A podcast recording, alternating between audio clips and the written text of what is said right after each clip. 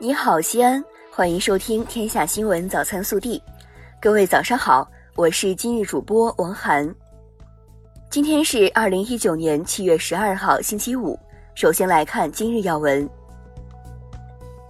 中国共产党优秀党员、著名美术教育家、黄土画派创始人、陕西省美术家协会名誉主席、西安美术学院名誉院长刘文熙同志因病医治无效。于二零一九年七月七号在西安逝世，享年八十六岁。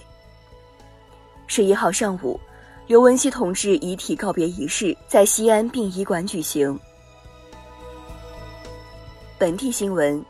七月十一号，市委召开常委会会议，传达学习习近平总书记在上海合作组织成员国元首理事会第十九次会议深化党和国家机构改革总结会。中央和国家机关党的建设工作会议上的重要讲话精神，传达扫黑除恶专项斗争有关会议精神，研究文明城市创建、食品安全、社会主义学院建设等工作。市委副书记、市长李明远主持会议。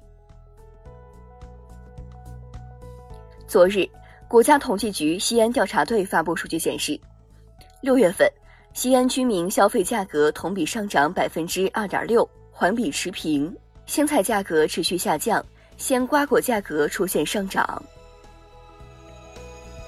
七月十一号，西安广播电视台、西安报业传媒集团、华商传媒集团三方签署联合协议，西安全媒体发展合作体正式成立了。这标志着三方将强强联合，携手共进，形成西安全媒体矩阵，走合作融合发展之路。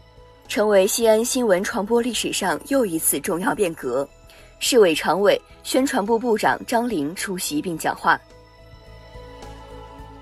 根据西安市二零一九年迎接国家卫生城市复审工作实施方案，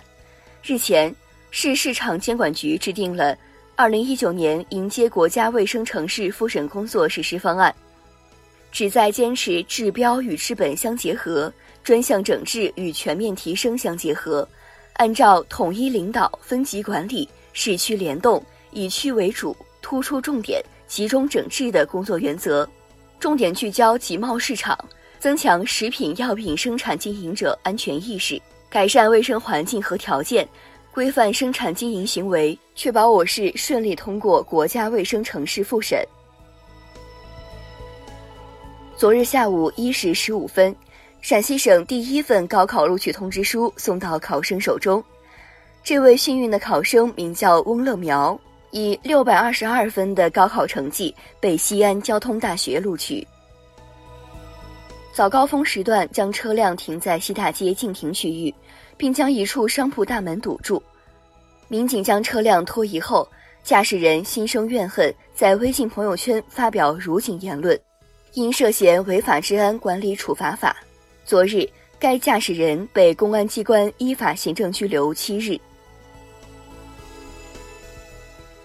国内新闻，商务部新闻发言人高峰十一号表示，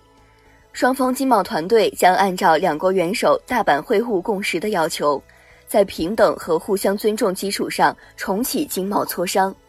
目前，中美经贸团队正在就下一步具体安排保持沟通。针对二十二个国家联合致函联合国人权高专批评中国新疆政策一事，外交部发言人耿爽十一号说，有关国家的致函罔顾事实真相，对中国无端指责和攻击污蔑，公然将人权问题政治化，粗暴干涉中国内政，中方对此表示强烈不满和坚决反对，已向有关国家提出严正交涉。我国第一艘自主建造的极地科学考察破冰船“雪龙二号”十一号在上海交付，并将于今年底首航南极。我国极地考察现场保障和支撑能力取得新的突破。司法部于七月十一号上午就关于加快推进公共法律服务体系建设的意见解读举行新闻发布会。司法部法制调研局局长李明征在会上介绍称，加快推进公共法律服务体系建设的主要目标是，到二零二二年，基本形成覆盖城乡、便捷高效、均等普惠的现代公共法律服务体系。民航局网站十一号发布通知，就《公共航空运输旅客服务管理规定》公开征求意见。规定指出，针对当前互联网机票销售中出现的搭售等不规范行为，规定明确规范承运人及航空销售代理人禁止默认搭售行为的要求，以保护旅客的知情权和自主选择权不受侵犯。中央气象台七月十一号十八时发布暴雨蓝色预警，七月十一号二十时至十二号二十时，陕西南部、重庆南部、贵州中东部。湖南中北部、湖北东南部、江西中北部、安徽南部、浙江中北部、福建西北部、广东西部和北部等地有大到暴雨。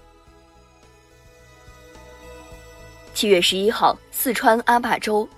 旅游大巴被飞石砸中事故已造成八人死亡、十六人受伤。当地宣传部门负责人称，该大巴属九寨运业公司，从当地往成都方向行驶。